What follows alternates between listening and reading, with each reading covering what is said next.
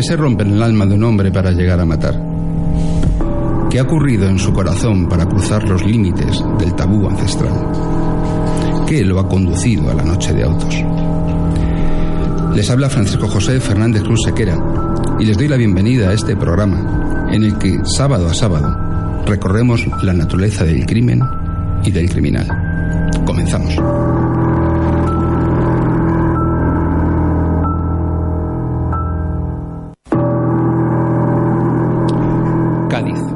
Niña del mar, Cádiz de mármol y brisa, el mar tan cerca que cubre de azul y sal tus espinas. El cristal de tus balcones, espumas del mar lo rizan. En patinillos angostos, fenicias jardinerías. Júbilo de azul y barco en todas tus lejanías. Los vientos, fieles amantes, te besan, te hieren, silban. Cádiz, niña de la mar, Cádiz de mármol y brisa. En la noche de los barrios danzaban las bailarinas.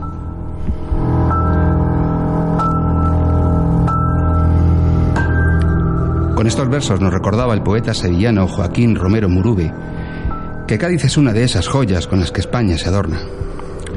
Uno de esos lugares que relega su origen al mito y la leyenda y que vive luminosa la alegría de su luz inigualable y la eterna longitud de sus playas abiertas a los vientos de dos mares.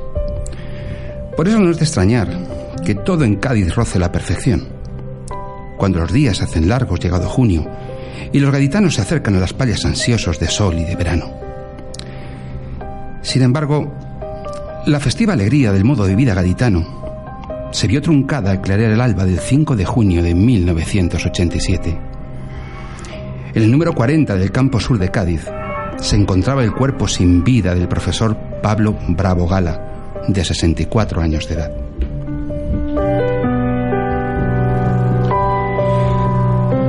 La víctima era de Madrid, donde dejó dos hermanas junto con las que era primo del conocido literato Antonio Gala se había trasladado a Cádiz muchos años antes para ejercer como maestro de escuela.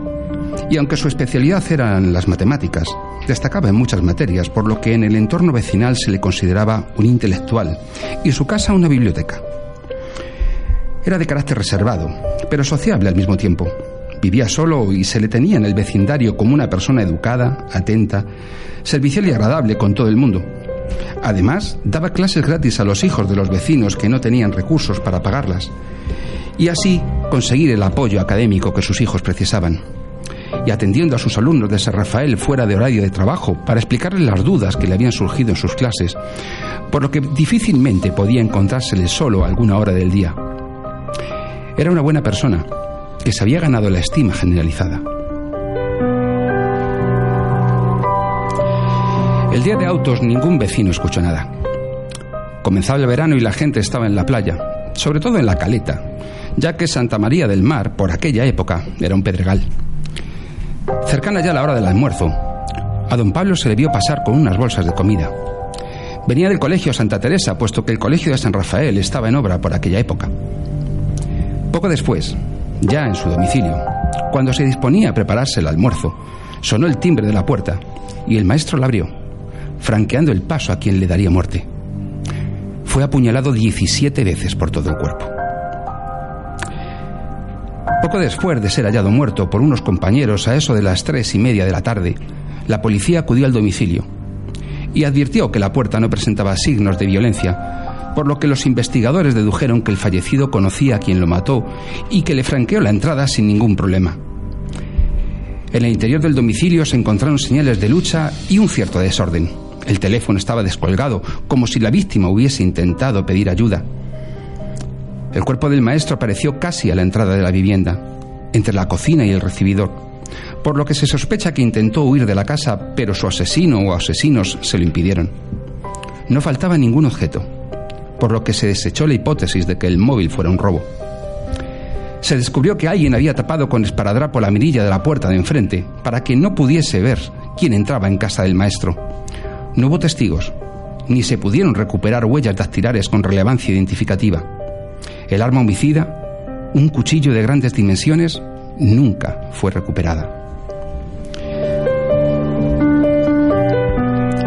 A su entierro en el cementerio de San José, donde fue enterrado en un nicho del cuartel de la necrópolis denominado San Fidel, acudieron cientos de personas.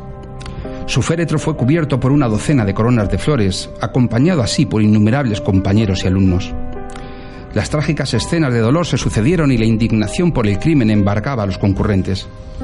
Al día siguiente, se concentraron en la plaza de San Antonio cientos de personas.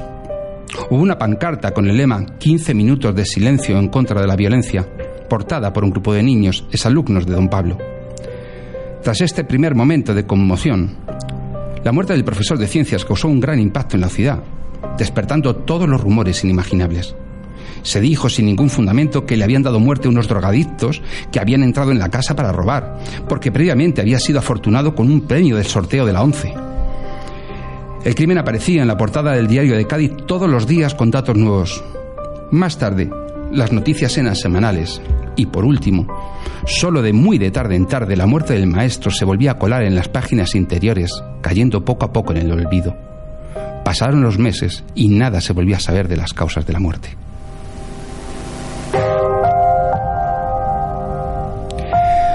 Durante los siguientes tres años, los gaditanos se convencieron de que el crimen no se resolvería nunca, porque la policía, sin testigos, huellas ni pistas conocidas, no llegaría a ningún sitio. Pero, sorprendentemente, la policía trabajó desde el comienzo en una línea de investigación basada en un móvil sexual para el crimen. Según las hipótesis policiales, el modélico maestro tenía una doble vida, pues presuntamente organizaba citas en su casa con chicos y chicas al objeto de mantener relaciones bisexuales. Siguiendo esta línea de investigación, en julio de 1990, tres años después de cometerse el crimen, fue arrestada una de las jóvenes que creía la policía que había acudido a alguno de los encuentros sexuales en casa del maestro. Consideraban que, con su detención, podría lograrse información muy valiosa para esclarecer el caso. La mujer, de nombre Gloria, que había sido alumna de la víctima, acudía con cierta regularidad a su casa, quizá para pedir consejo o dinero o posiblemente para mantener relaciones sexuales. Llegó a ingresar en el centro penitenciario Puerto 2, aunque el juez de instrucción de la época la dejó en libertad por falta de pruebas. Falleció horas más tarde al intentar acceder a la vivienda de su compañero sentimental trepando por la fachada de un edificio de la calle La Torre. La policía se quedaba así sin ninguna fuente de información. Ya en junio de 1993, seis años después del asesinato, un hombre, de nombre Salvador, de 30 años de edad, se personó en la comisaría de policía y confesó el crimen, siendo detenido como presunto autor material del mismo. En su declaración implicó en los hechos a otra persona, José, alias Toti el Negro, que había sido novio de la fallecida Gloria. Como en otros crímenes, Salvador confesaba en la recta final de su vida. Padecía sida en fase terminal y quería contar lo que sabía antes de morir explicó a los agentes que el día del asesinato del maestro había acudido a casa de don Pablo junto con Toti, que entonces era un niño de 14 años y que fue este último quien le apuñaló hasta matarlo. Toti el negro fue detenido inmediatamente y tras un careo con Salvador quedó en libertad. Durante este careo salió a relucir el nombre de Gloria, la sospechosa fallecida tres años antes y que, al parecer, había mantenido relaciones sexuales con el profesor asesinado. Salvador incluso hizo una reconstrucción del asesinato en la casa de don Pablo, en el campo del sur, pero a partir de ahí toda la instrucción se desmoronó. Salvador se desdijo de sus declaraciones y no quiso aportar más datos. Murió de sida semanas después. Su fallecimiento contribuyó a salvar de la cárcel a Toti el Negro, y más aún, a no ser juzgado por el asesinato, aun teniendo pruebas circunstanciales que demostraban su culpabilidad. Sin embargo, no había pruebas irrefutables para acusarle y la Fiscalía nunca lo llevó a juicio. El caso del asesinato del profesor Pablo Bravo prescribió en 2007, al haber transcurrido 20 años desde su, desde su comisión. La investigación policial duró nada menos que seis años por su extrañeza y falta de pruebas, y estuvo rodeada de toda clase de sucesos extraordinarios que, finalmente, frustraron el esclarecimiento del crimen.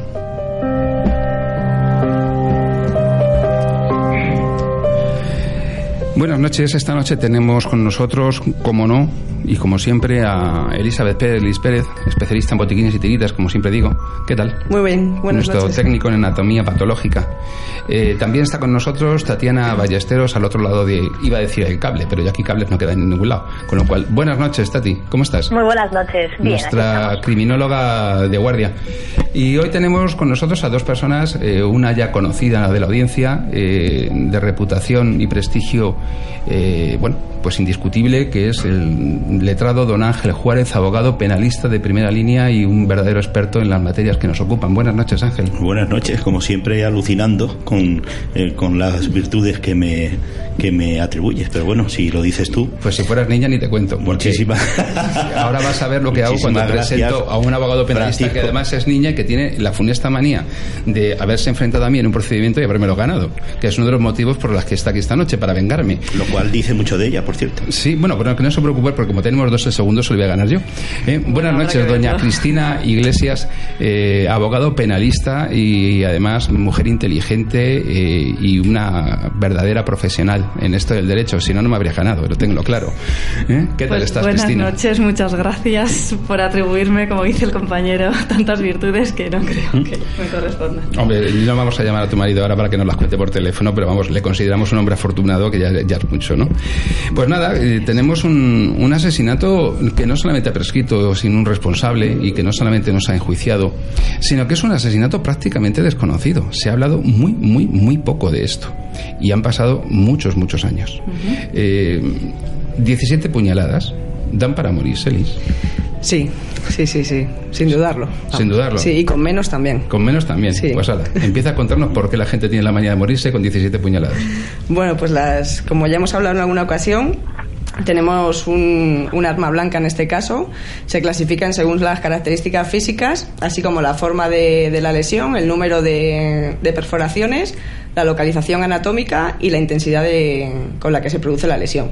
Para que te hagas una idea, la hoja de navaja, por ejemplo, sus bordes cortantes eh, no dejan puentes de vasos sanguíneos intactos. Eso quiere decir que el vaso se rompe y lo que se produce son hemorragias de dichos vasos afectados y en muchas ocasiones también el, el órgano al que, en el que se perfora. Eh, todos los órganos están irrigados por, por, vasos sanguíneos, con lo cual se produce la hemorragia tanto de los vasos como del, propio órgano en sí. Eh, la ubicación del, arma blanca es fundamental, no solo para el diagnóstico, sino también para un pronóstico en caso de que el, eh, la víctima no llegue a fallecer. Eh, porque la, la, localización donde se encuentren las, las, per, las perforaciones eh, nos va a dar un conocimiento anatómico y una idea bastante aproximada del, daño causado. En la actualidad lo que se hace también, se hacen pruebas complementarias de rayos X, TAC o resonancias para ver la profundidad de, mm, del arma, a ver a qué órganos ha afectado.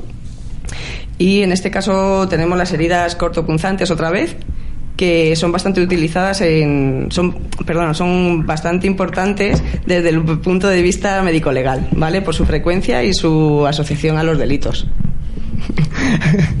Vengo un poquito Bien atacada. de café. De café, ¿no? Sí.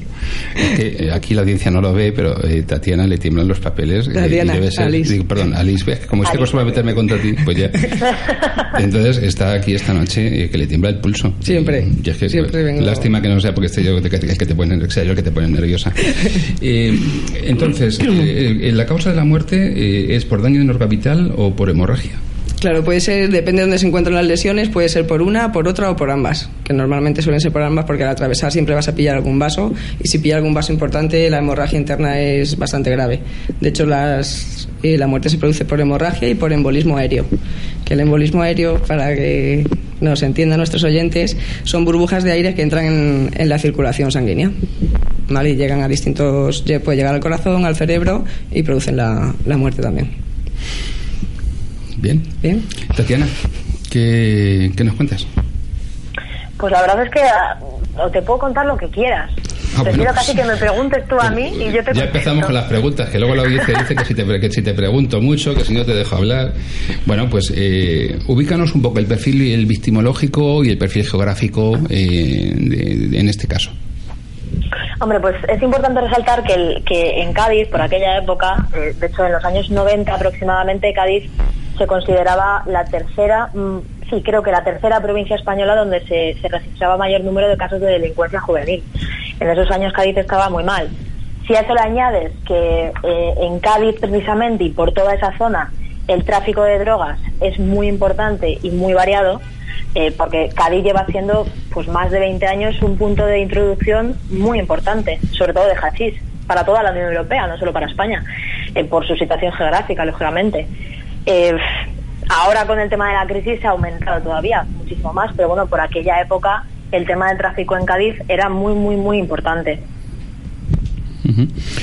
En concreto, en esa época hay un, hay un lugar muy significativo que es la playa de la Autunara, en Algeciras, donde se llegaba a cortar el tráfico a las 5 de la tarde de un domingo para alijar las cajas.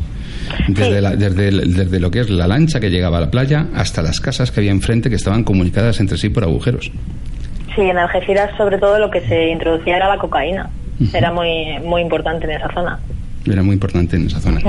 Eh, ¿qué, me cuentas de lo que es el perfil de estas personas que habían sido alumnos, que puede ser que en aquel, bueno, o de hecho fue que les imputaron en aquel momento la presunta comisión de, estos hechos?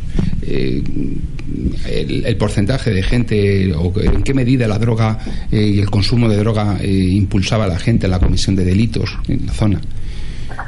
Hombre, pues em, ya no solo en la zona, sino en general, ¿no? El, consumir drogas, lógicamente, te hace tener unos comportamientos indeseables para muchos aspectos. Y si estos eh, jóvenes o estas personas tenían tendencia a la drogadicción o tenían adicción a cualquier tipo de estupefaciente, pues lógicamente eso incrementaba el riesgo de tener unos comportamientos agresivos o sexualmente inapropiados o, o de mil, de mil formas. Entonces, pues su perfil, en el caso de que fueran ellos, pues claro, es, es, muy proclive a cometer cierto tipo de delincuencia y cierto tipo de crímenes. Eh, Tatiana, el, el, tipo de droga que se utilizaba en, en los años 80 o 90 eh, es igual en todas las regiones de España. Es decir, aquí en Madrid, por ejemplo, en esos años se, se consumía bastante eh, heroína. Caballo. Sí, caballo. Eh, en esa zona también es, aparte del, del tráfico de hachís, también había otro tipo de drogas. Sí, en la década de los 80 eh, pues fue una, una, época bastante terrible para los consumidores de drogas, opiáceas. Los opiáceos estaban a la orden del día. Ah, bueno, luego aparecían muchas enfermedades, SIDA y demás, pero el caballo y la heroína y este tipo de drogas eran muy, muy consumidas en esa zona y en toda España. Claro, y hay una relación importante entre las personas con drogodependencia y los delitos, ¿no? Claro, sí, drogodependencia y delitos y, y SIDA que he escuchado por aquí también, pues sí, tenía mucha relación. De hecho, el que confesó, confesó porque tenía SIDA y lo frecuente en la época era eh, adquirir todas las enfermedades de transmisión, hepatitis C, SIDA, eh, bueno, a través del uso de la jeringuilla. Ahora, ahora el consumo de heroína es el típico chino, fumado, pero en aquella época no.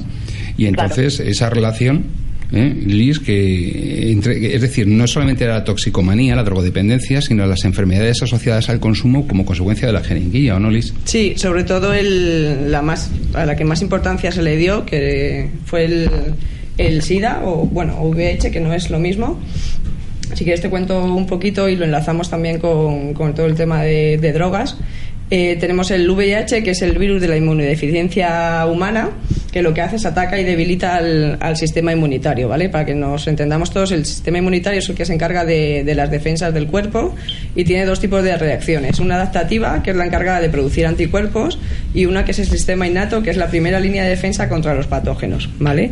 Eh, en este caso, el sistema innato, que es la primera línea de defensa, frente a los patógenos está afectada por el, por el consumo de morfina. Lo que hace la morfina es eh, bloquear un, tipo de proteínas que de los linfocitos y lo que hace es bajar las defensas.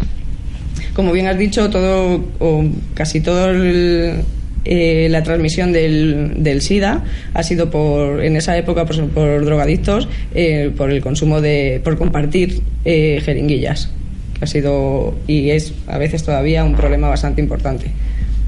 De hecho, en aquella época se, hubo una perversión social que fue la penalización del enfermo de SIDA como consecuencia de que se asociaba, se asociaba a conductas presuntamente inmorales, la homosexualidad o la toxicomanía, eh, con lo cual, eh, al, margen del, ya del hecho del estigma social que en, ese momento tenía la homosexualidad o que tenía la drogodependencia, que lo siguen teniendo en cierta medida, además había que añadirle eh, la penosidad de la enfermedad mortal en aquella época, porque ahora estas enfermedades, tengo entendido, y ahora me lo vas a confirmar, Liz, que se cronifican, pero en aquella época ibas para el hoyo, pero rápido. Y sin embargo, en aquella época además tenías la reprobación de la sociedad por tu inmoralidad. Claro, a ver, por, por VIH no, no te mueres, ¿vale? El virus entra en el organismo, eh, se cuando se desarrolla y el sistema inmunitario cae, es cuando se produce el SIDA, ¿vale? Que el SIDA es el síndrome de inmunodeficiencia adquirida, ¿vale? La persona puede vivir tanto con VIH como con SIDA. Hoy por hoy hay tratamiento de antivirales y lo que pasa es que cualquier enfermedad, un resfriado o cualquier enfermedad así leve que una persona con un sistema inmunitario sano y en buen estado eh, la contraiga, no tiene ningún problema. Lo que pasa que en estas personas, como su sistema inmunitario es bajo, a cualquier enfermedad con poquito les, les afecta bastante. Y también son propensos para enfermedades, eh, sobre todo los que consumen morfina y heroína, eh, enfermedades cardiovasculares y pulmonares también. Ángel, homicidio, asesinato. Bueno, antes que entrar en la calificación de los hechos, eh, quiero comentar que el móvil, que según la policía fue digamos, el investigado desde el primer momento, desde mi punto de vista no fue un móvil sexual. Eh, aprecio, como para variar, deficiencias en la investigación. Desde mi punto de vista fue un móvil pasional. Por las razones que luego se argumentarán, pienso que este hombre, el, fallecido, don Pablo Bravo, no era eh, un pederasta. Desde mi punto de vista, el crimen pasional tiene más que ver con connotaciones homosexuales. Es decir, creo que aquí lo que subyace en el fondo de esta cuestión es una relación homosexual con una persona mayor de edad, por supuesto no encajan en el fallecido los hábitos y forma de vida eh, compatibles, que sean compatibles con la pederastia. Soltero, con 64 años de edad, vivía solo, carácter reservado, pero conducta social, educada, atenta, servicial y agradable con todo el mundo. Tiene más sentido pensar que fuera un amante masculino el que cometiera el crimen por móviles pasionales, celos, fin de la relación, desaires, problemas psíquicos o psicológicos del autor de los hechos. ¿Y cómo explicarías la confesión del tal Salvador? ¿Por qué no me permites que en un segundo paso, en un segundo paso, una vez que, escuchemos, una vez que escuchemos a, a Cristina, que me interesa mucho saber lo que ella Está haciendo trampas porque la dejas hablar a ella no, y déjame que no he terminado todavía, eh, sigue, Francisco. Pienso que todo indica que se trataba de una persona absolutamente normal, plenamente identificada con su homosexualidad. Con lo cual lo que quiero decir es que el móvil está equivocado. El móvil por el cual eh, se investigó eh, la autoría de los hechos el móvil sexual, desde mi punto de vista, es un error. Por las razones que, bueno, luego se pueden, se pueden eh, introducir en este, en este diálogo.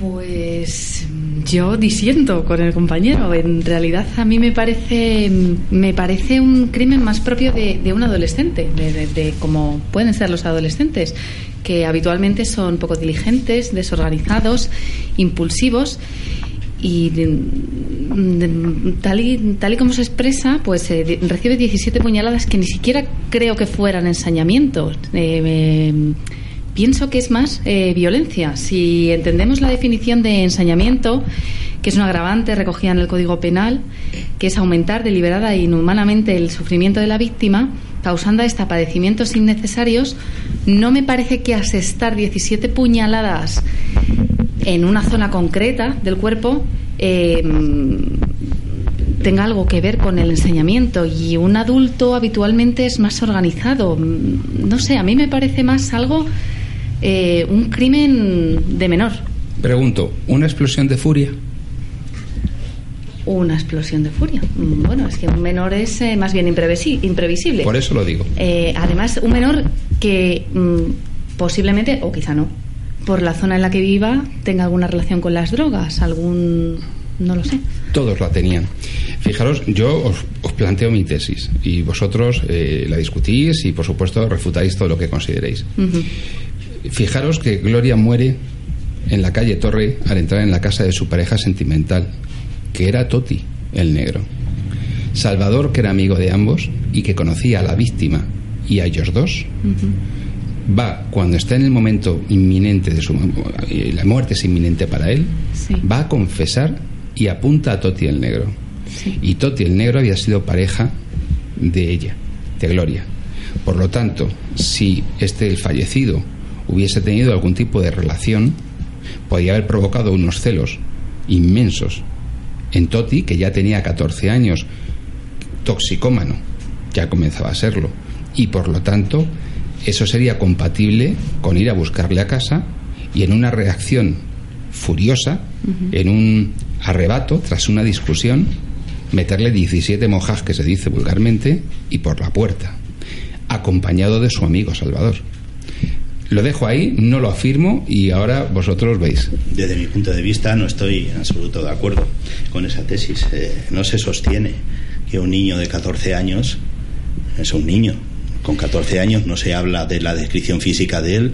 Perdón, pregúntale a las brujas de San Fernando. Bueno, yo eh, como ejemplo... Lo digo porque como, en unas semanas expondremos el caso aquí, en ese caso tenían 14 años. Bien, pero yo como ejemplo y dentro de la práctica profesional que he tenido ya he llevado varios asuntos, entre ellos homicidios. El último, que está todavía pendiente de ser enjuiciado en el jurado, es un caso muy similar a este no es necesario tener la furia de un niño de 14 años para asestar 17, 20 y hasta 30 puñaladas. Y es un caso de homosexuales entre homosexuales. Esto, vamos a ver, la audiencia tiene que entender el absoluto respeto que hacia cualquier persona eh, homosexual eh, se tiene en, esta, en este en este foro. Efectivamente. Que no se vaya a pensar nadie que al decir homosexual estoy calificando de alguna manera. O descalificando. O descalificando predeterminada, ¿eh? en absoluto. Solamente estamos describiendo lo que es una conducta sexual sin entrar en valoraciones de orden moral porque no somos quien para hacerlas. Entonces, en las relaciones eh, entre homosexuales eh, se da mucho este tipo de desaires, digo, cuando media, cuando median celos, etcétera. Yo no veo de ninguna de las maneras, porque creo que no se sostiene, que un niño de 14 años asestara 17 puñaladas a un adulto hasta matarlo, ni que fuera capaz de mantener una, pelea con su víctima, y ni siquiera de reducirlo. Y tengo mi tesis también acerca de qué intervención pudo haber tenido eh, el famoso eh, Salvador. Eh, entiendo que aquí no hay para nada la intervención de un menor en este crimen que la policía no supo ahondar, profundizar en lo que aquí realmente pasó, que falló la investigación y que como consecuencia de todos esos fallos tenemos un caso que está sin resolver. ¿Y mm, cómo explicas la declaración? Bueno, explícamelo tú, por favor. Sí, no, no, es que no, no, claro, sí, simplemente para apoyar tu teoría, o sea, para apoyar tu teoría, o sea, yo entiendo que una persona que está al borde de la muerte, como es eh, Salvador, sí que con 30 años, o sea, 6 antes, tenía 24, pues ya no era ningún niño, em, mm, declara, se persona en la, en la, en la comisaría, sí, y se, y se, se persona en la comisaría y confiesa el crimen. Claro. no tenía nada que hacer aquella tarde, estaba claro. Bien, pues eh, fíjate por dónde me da eh, la sensación de que la explicación que ha dado Francisco tiene que ver con la que voy a dar yo ahora. Anda, no me digas, si esto no es una explicación, es una provocación. bueno, pero por si acaso. Efectivamente. Me tenéis, fascinado. Salvador. que os peleéis, o sea, me está encantando. Seguid, por favor. No, Salvador, eh, por la pregunta tuya. Salvador está en sus últimos días. Desde mi punto de vista, eh, bueno, Salvador es un marginal, es un pobre hombre que ha estado, bueno, pringado con el tema, perdón por la expresión, de las drogas durante tanto tiempo, que tiene el VIH que en aquellos entonces, eh, quizá un poco para rebatir la tesis de Liz, sí que era mortal de necesidad, porque me parece que en los años 80 todavía ese tema no estaba resuelto con antivirales. Fíjate que, eh, Liz ha dicho una diferencia fundamental, porque muchas personas la confundimos. Sí. La diferencia entre el VIP y el SIDA que no son simultáneos sino sucesivos. Y ese matiz es importantísimo porque de verdad que muy, muy poca gente conoce esa diferencia. en fin, eh, yo me voy a los hechos, me voy a, a, los hechos. Los hechos es que este señor con VIH muere a los pocos días. Luego, eh, mm, eh, un marginado con esa enfermedad, desde mi punto de vista, lo que busca es, re- es relevancia. Es decir, él va a, denunciar unos hechos eh, por, por tener algún tipo de relevancia. Es decir, eh, busca eso o, eh, o busca dinero por la delación, desde mi punto de vista. Bueno, es posible, pero sin embargo luego hubo un careo que, bueno... ¿Dónde está el careo? Y una, Ah, sí. y una reconstrucción. Sí, Sí. hubo un careo, eh, bueno, que como sabes es una, una diligencia subsidiaria que se hace cuando ya no queda otra. Está claro. Eh, y en el careo, eh, pues siempre son, o sea, siempre son los mismos actores. Sale a relucir el nombre de Gloria. Eh, es que, mm, o sea, no sé cómo lo hilas. eh, de, que- Bueno, las delaciones, Perdón. perdón, sabes, de terceros. Es que hay un matiz, y es que cuando eh, Ángel apunta a una determinada inclinación sexual del profesor de fallecido, estamos hablando de que es una persona que tiene todo el día su casa llena de gente. Bueno, eso está por demostrar. No, no, es un, es un hecho. No. Todo, todo está, tiene los niños, tiene la gente, los vecinos. De hecho, cuando él llega a casa mm, un ratito antes de ser asesinado, los vecinos le ven pasar con las bolsas de la comida. Es decir, es que no está nunca solo. Su casa es casi eh, un, un club de estudio y un club de- social. Eso Por sí. lo tanto, la dificultad que tendría eh, el profesor para haber ocultado eh, una relación con, con otros hombres sería inmensa. No, desde mi punto de vista eso tampoco se sostiene, porque pese a la multitud de niños, efectivamente, y de niñas, que a los que educó y bueno, eh, que pasaban por su casa para eh, continuar, digamos, con las clases para los que no estaban, lo- los que no entendían bien las explicaciones en clase, etcétera, en fin, lo que has leído.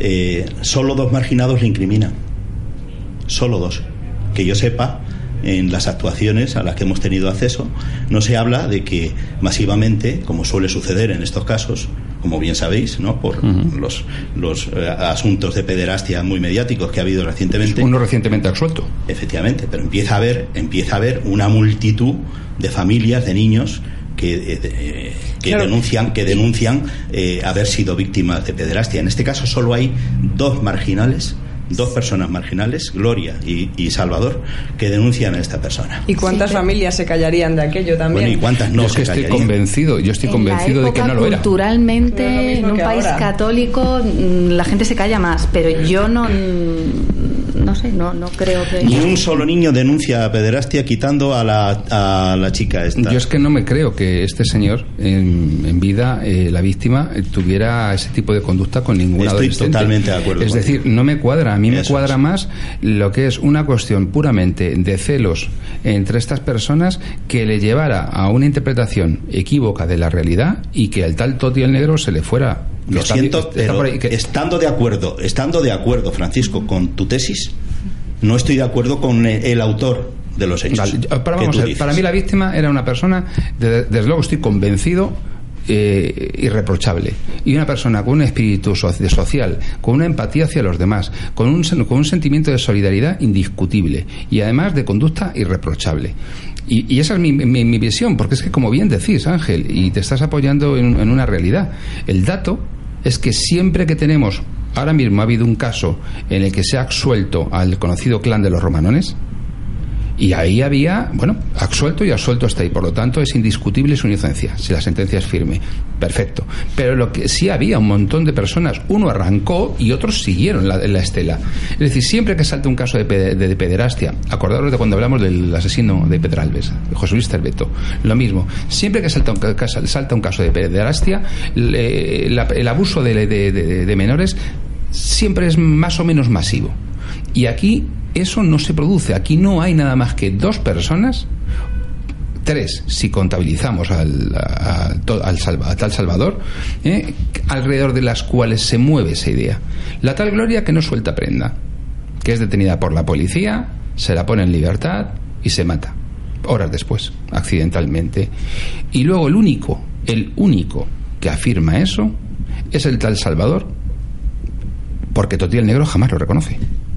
Por lo tanto, eh, em, no hay nada más que la palabra de un toxicómano un montón de años después eh, como único eh, referencia o indicio de la pederastia de este señor.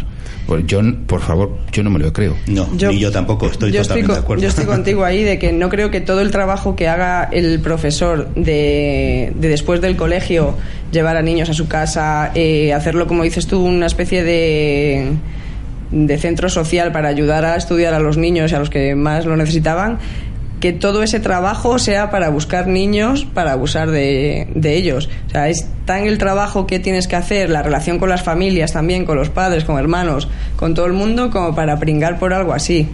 No creo que, que realmente merezca la pena todo ese trabajo fuera del suyo, aparte del colegio, para meterse en algo así. Hasta tal punto la incriminación del niño, del menor de 14 años, es eh, insostenible que se, tiene, se les tiene que dejar en libertad ¿Por qué? Pues porque no se sostiene absolutamente nada de la, de, la, incriminación que hace Salvador del niño, del menor de edad. Aparte, hay una serie... Ya no, ya, no es, ya no es menor de edad los hechos los confiesa cuando tienen 30 años. Bueno, estoy hablando de, del menor de edad de, los hechos. Vamos a escuchar a los ausentes, que, como la tenemos fuera del estudio, la estamos dejando marginada. Tatiana, de esta querella que tenemos aquí entre abogados, que, claro, tres abogados, cinco opiniones, no falla. Eh, ¿nos, puedes, ¿nos, puedes, auxiliar? Te aviso, si no, me, si no me da la razón, no vienes más al programa. Sí. Os estoy escuchando atentamente. Pues mira, en cuanto a lo de la víctima, yo estoy contigo, Francisco, yo creo que no daba ese perfil de delincuente sexual.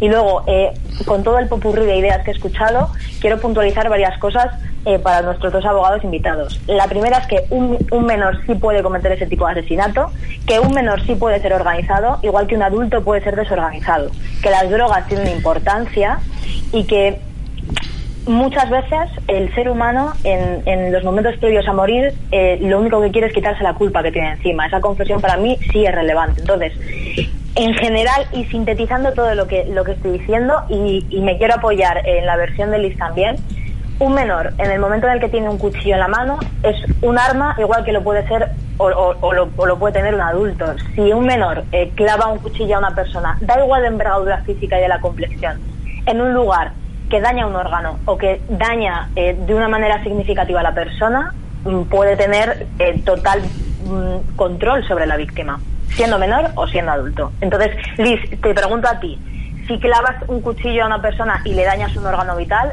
la víctima, por muy grande que sea o, por muy diferente que sea en complexión, se reduce, ¿no? Hombre, por supuesto, sí, sí, sí. En cuanto pilles, por ejemplo, pulmones, corazón o hígado y bazo, eh, se reduce bastante la movilidad y la fuerza de la persona. Por eso, y también hay que tener en cuenta que, claro, es, muy complicado hacer un perfil sin tener tantos datos, pero es importante saber cómo ha accedido a la escena del crimen el, asesino y hemos visto que, vamos, en ese momento accedió a la, escena del crimen conociendo a la víctima, porque no estaba forzada la, cerradura. Es más, también se preocupó de tapar la mirilla, por lo tanto sería conocido del vecindario. Podía ser un niño. O premeditación, para evitar que se le viera. Y entonces ya, tenemos un elemento más para la calificación, pero acordaros que no es tan extraño el arrepentimiento previo a la muerte. ¿Os acordáis cuando tratamos el caso de la niña de Huelva? Eh, con el que dudábamos entre el asesinato en un ritual satánico eh, frustrado o sencillamente eh, un, delito que no tenía connotaciones de ese tipo, esotéricas, que teníamos un vidente confesando porque se iba a morir. O sea que es, es, es, es, racional, es verosímil, podemos pensar que una persona eh, ante la inminencia de la muerte canta hasta la tarara, a lo mejor.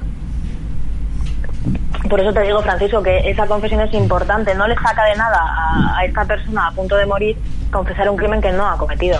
Que no te digo que lo cometiera, porque no está demostrado y por lo tanto no se puede excepcionar. Pero es absurdo que lo, lo confesase si no si no fue él o al menos estuviera involucrado o esté contando parte de esa verdad para eximirse de culpa. Ah, para él mismo, no para la justicia. Y ahora pregunto, a mí ya después de discutir todo esto, lo que está claro es que alguien le mató. Eso eh, sí lo tendrá. Ahí, ahí sí estáis de acuerdo, ¿verdad? totalmente. Bien. Absolutamente. Homicidio, asesinato.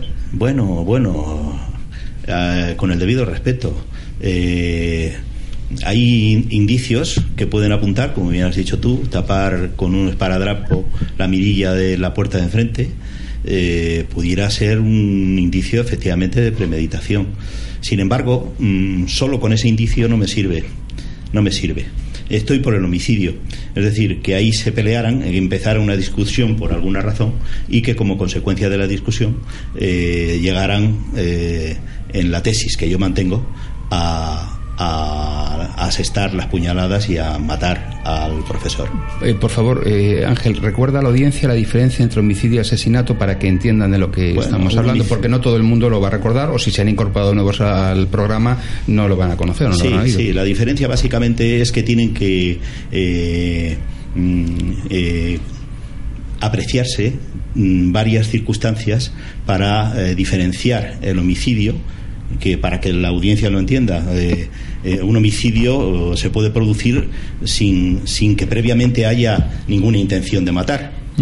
Puede ser el desencadenamiento de una serie de circunstancias el que lleve a otra a una persona a matar a la otra.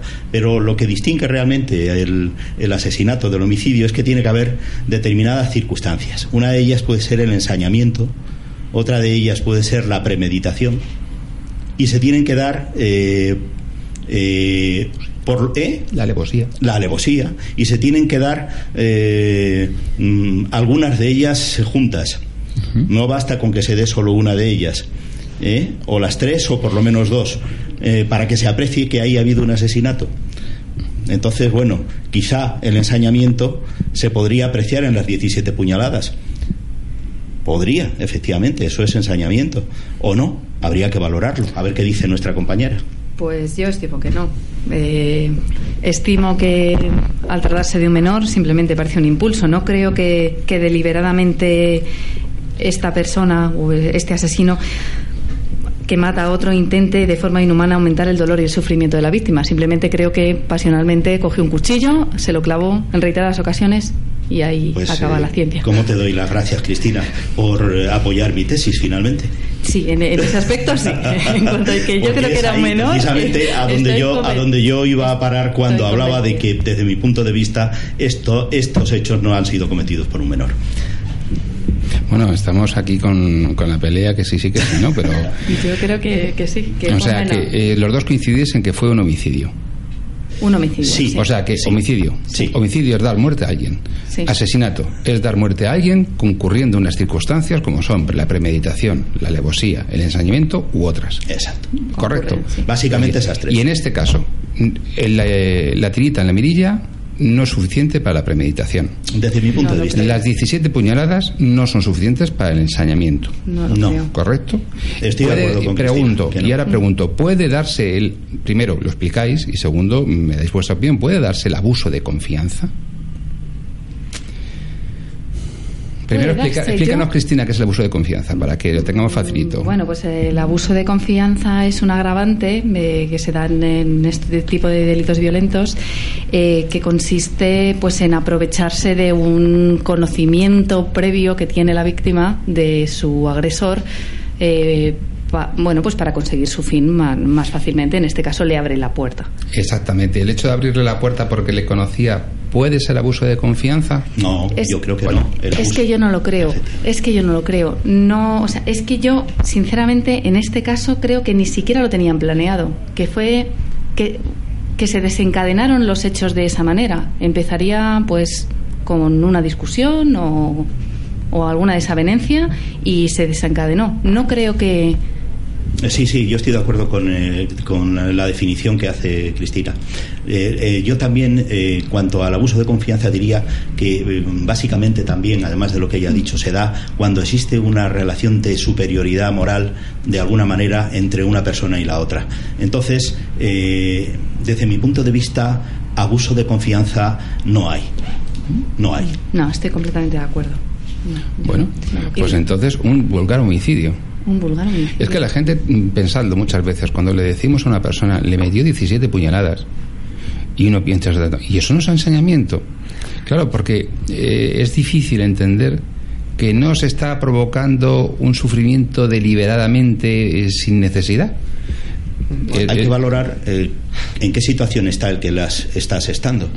Eh, date cuenta de que puede haber el un que estado. las recibe. No, no, digo, digo también el que las da. Vamos a ver, eh, no cabe la menor duda, Liz, que el que la- sufrimiento, que el que las la- 17 Bueno, pero yo no estoy hablando del sufrimiento ahora, yo Sí, estoy pero- hablando de en qué situación se encuentra la persona que las asesta. Pero es un concepto, es un concepto jurídico. Es decir, ese ensañamiento siempre conlleva la reflexión, la deliberación. La persona ha deliberado internamente que va a provocar, es decir, es una forma de tortura.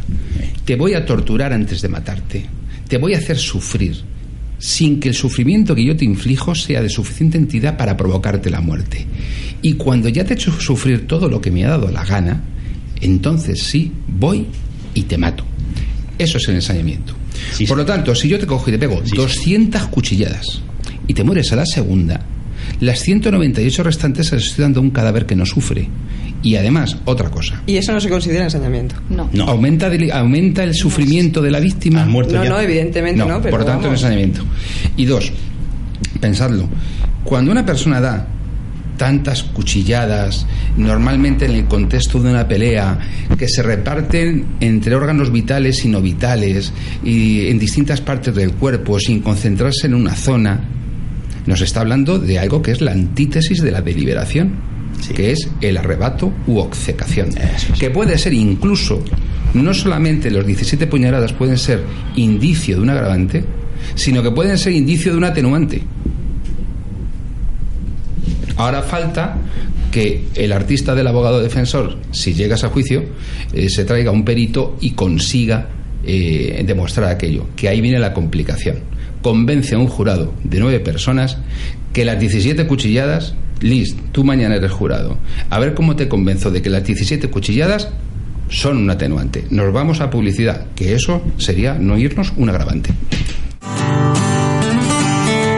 No hay nada como disfrutar de la buena mesa. Calavia Gourmet te lleva a tu casa conservas de altísima calidad, los mejores productos artesanales y los vinos y cavas ideales con que maridarlos. Entra en www.calaviagourmet.es y descubre toda su oferta. www.calaviagourmet.es Directo a tu casa con el mejor precio y riquísimo.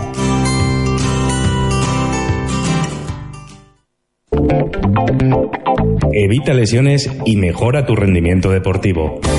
En el Centro de Podología Ángel de la Rubia somos especialistas en el estudio biomecánico de la pisada y el tratamiento con plantillas personalizadas.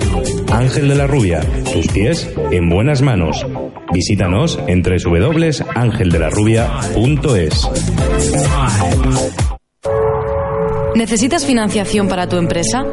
¿Quieres mejorar tu pool bancario y conocer nuevas vías de financiación? Nace de Capital, la primera plataforma global de intermediación financiera en España.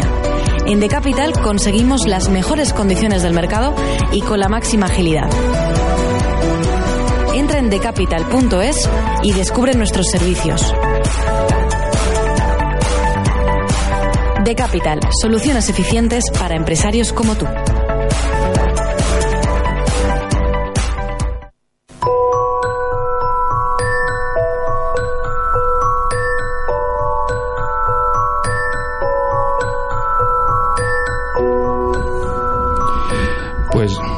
Estamos otra vez con ustedes. Me acaba de dar un susto Miguel, nuestro técnico de sonido, dice que llevamos 48 minutos. Pero si estamos empezando. Si no nos ha dado tiempo eh, con la pelea de quién lo mató a todavía aclararnos. Eh, Tati, di algo, estás a tiempo. Mm, si no aprovechas ahora, yo creo que ya no vas a hablar lo que te queda de programa. O sea que venga. ¿Qué nos cuentas? Bueno, pues os cuento eh, lo, que es, lo, lo que os he comentado un poco ya. El, el, el asesino conocía a la víctima. Yo sí estoy con la teoría de que fue un menor, porque sí considero que un menor puede cometer este tipo de asesinato. Y poco más te puedo decir, la verdad. No hay muchos datos como para decir algo con certeza, pero sí considero que, pudiera ser un menor, eh, posiblemente bajo el efecto de las drogas o no, y bastante cabreado. Sin llegar al ensañamiento, como habéis dicho, pero sí con, con los sentimientos a flor de piel. Eh, Tati, ¿la expresión cabreado es técnica en criminología o sencillamente no, no es, es, coloquial de andar por casa? es coloquial de andar por casa, no, pero sí, estoy segura de que la audiencia me, me, va a entender. No, no, sí te ha entendido perfectamente, vamos, eh, hasta el tato, pero nos regañan por hablar de estas cosas cuando nos pueden escuchar niños, que digo yo que a un niño levanta a las 12 de la noche escuchando este programa.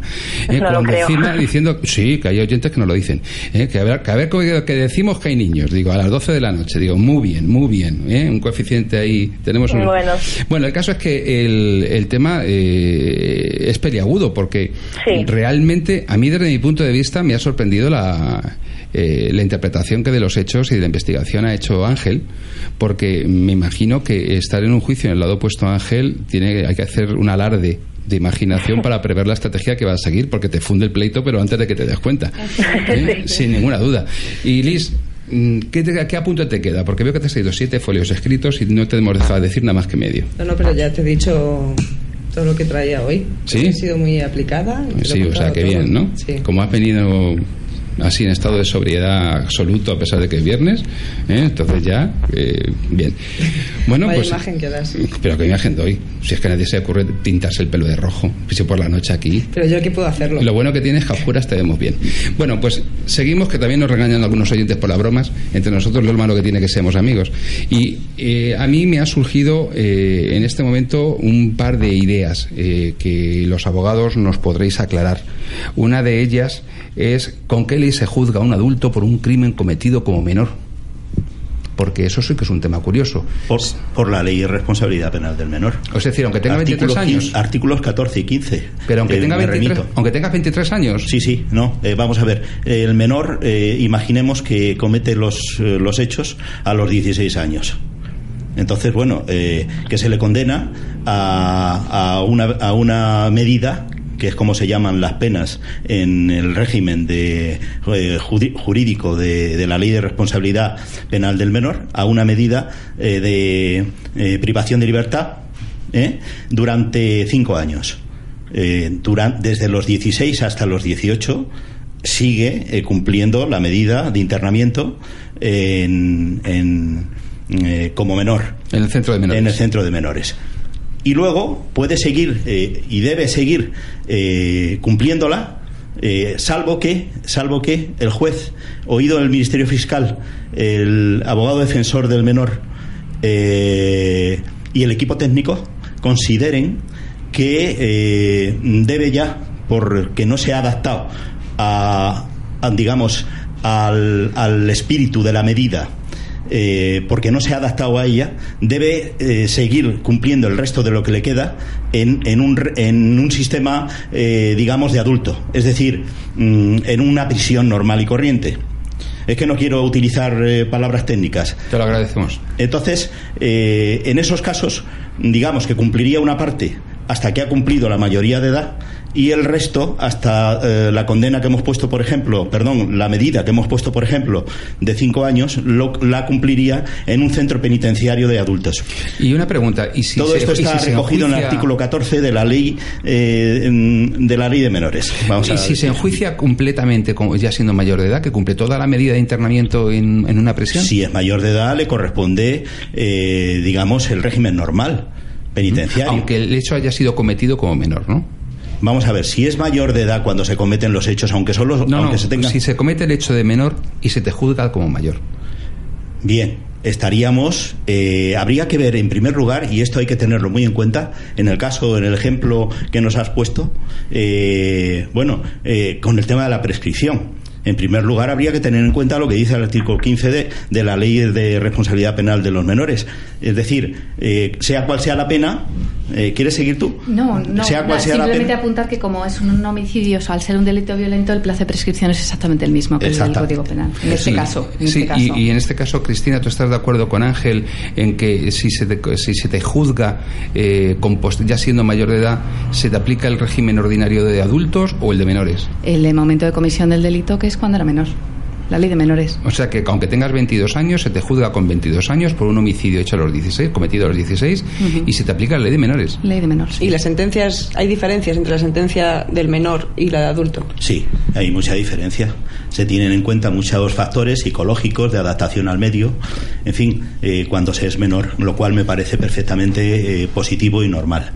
Eh, salvo lo que ha dicho Cristina, salvo lo que dice el artículo 14, que es lo que yo he explicado al principio.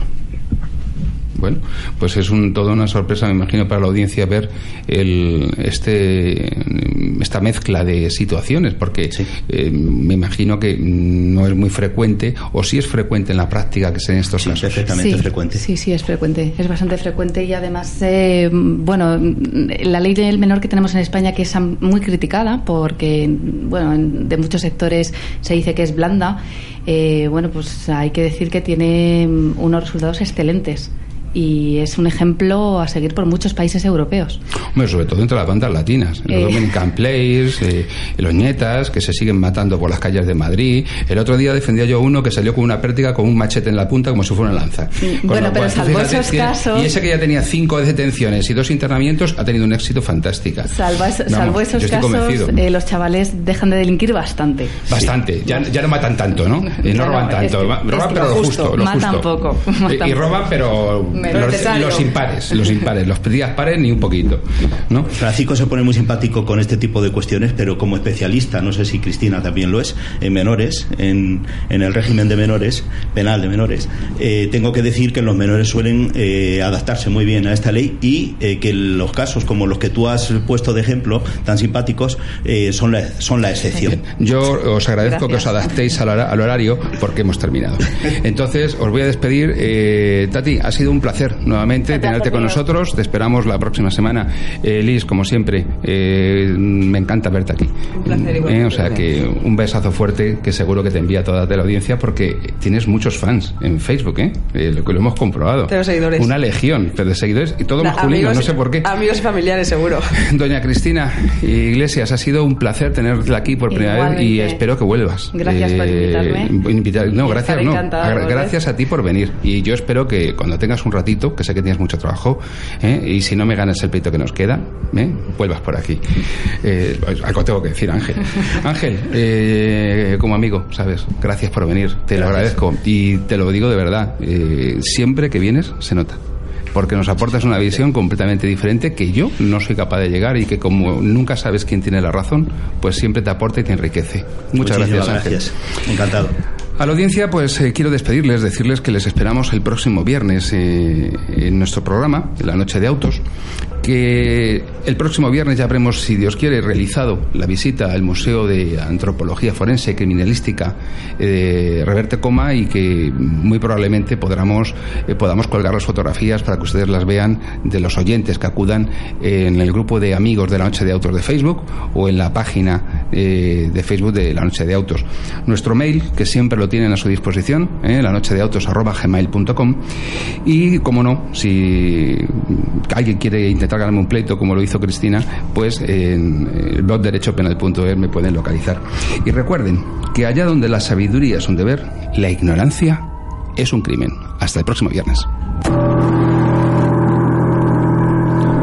Los investigadores de homicidios hablan del carácter cíclico con el que el crimen vuelve a la actualidad. Una especie de eterno retorno del horror que asalta nuestras vidas en cada generación para formular con cada cuerpo abandonado una pregunta sin respuesta hecha desde un mar de desolación, de pasiones y esperanzas rasgadas, de sueños frustrados por el dolor. Y este interrogante, la sociedad trata de responder encontrando un culpable que le devuelva la tranquilidad, pero no siempre lo haya, y solo le queda la esperanza vana de que no se repita nunca más.